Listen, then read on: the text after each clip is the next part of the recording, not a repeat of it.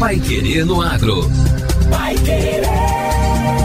O Jornal do Agronegócio. 91,7. Mais uma vez, as hortaliças registraram tendência de queda de preços. As informações são do novo Boletim ProHort, do Programa de Modernização do Mercado Hortigranjeiro, realizado pela Conab, a Companhia Nacional de Abastecimento, e divulgado esta semana.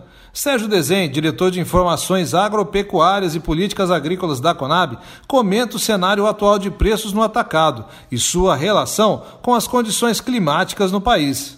Diante de um mercado onde as ofertas tendem a estar dentro de uma normalidade, ou seja, sem eventos climáticos extremos, a gente vê que tem vários produtos que começam a ter uma queda de preços. Essa queda de preços, ela advém de uma mudança da economia. A gente vê isso tanto no mercado interno quanto no mercado externo.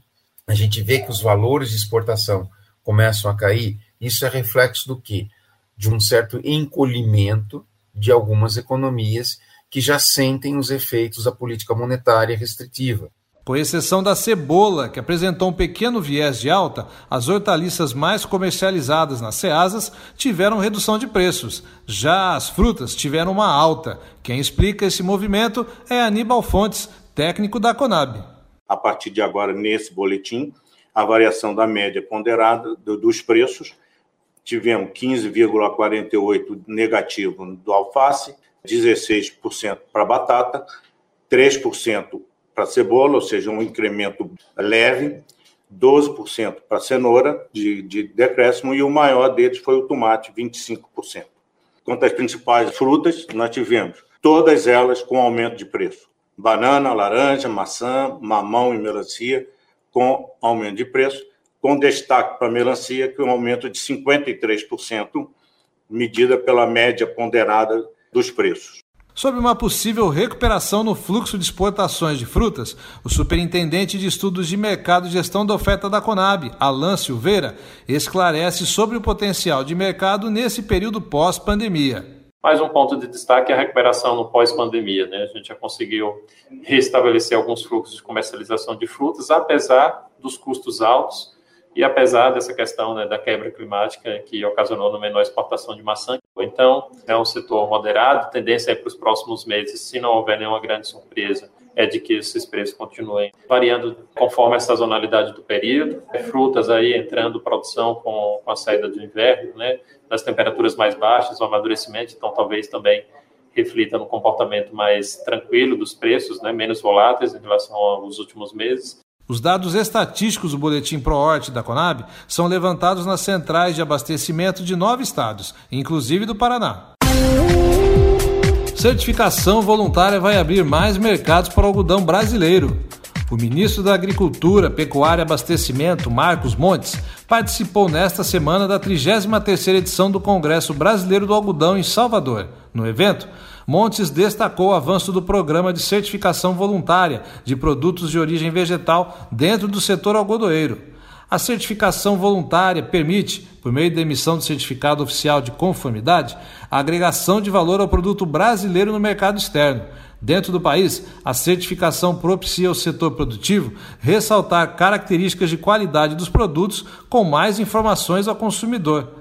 Na safra 2021-2022, o Ministério e a Abrapa, Associação Brasileira dos Produtores de Algodão, desenvolveram um projeto piloto para certificação de conformidade oficial do algodão brasileiro, que envolveu capacitação de inspetores de unidades de beneficiamento, verificação das facas das prensas, uso de lacres invioláveis nas malas de algodão e padronização na recepção de amostras laboratoriais.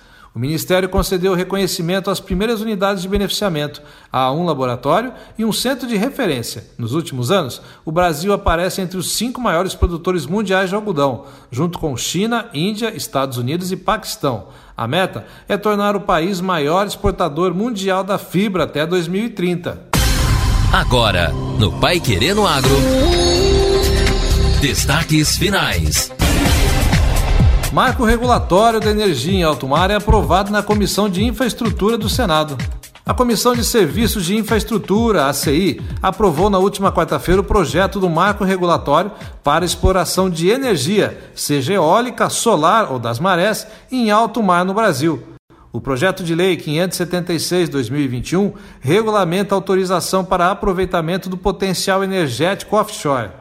Do senador Jean Paul Prates, do PT do Rio Grande do Norte, o projeto foi aprovado na forma do substitutivo do senador Carlos Portinho, do PL do Rio de Janeiro, em caráter terminativo. Por isso, já deve seguir para análise da Câmara dos Deputados, desde que não haja recurso para análise pelo plenário. O texto trata do aproveitamento de bens da União para geração de energia a partir de empreendimento em alto mar. A proposta aprovada estabelece a concessão do direito de uso desses bens para geração de energia ou outorga mediante autorização.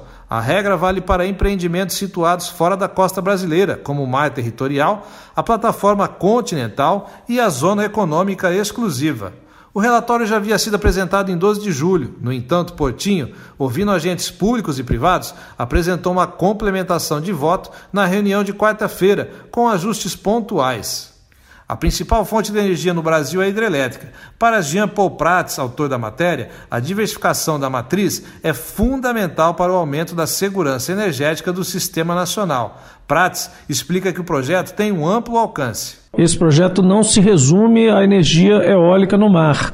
Ele trata da titularidade do mar territorial, plataforma continental, zona econômica exclusiva e outros corpos de água internos, inclusive lagoas, lagos, espelhos d'água, para uso de geração de energia. Eu costumo dizer que esse projeto está pronto para qualquer coisa que ainda seja inventada usando a força do mar, as ondas, o vento no mar, etc. e tal. O senador Carlos Portinho, relator do projeto, se mostrou otimista em relação ao marco regulatório.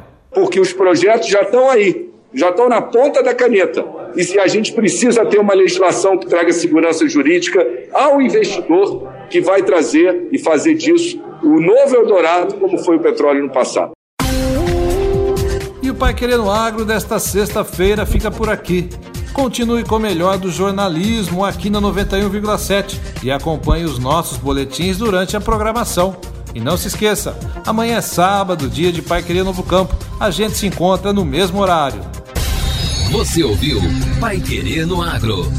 Pai Querer. O Jornal do Agronegócio.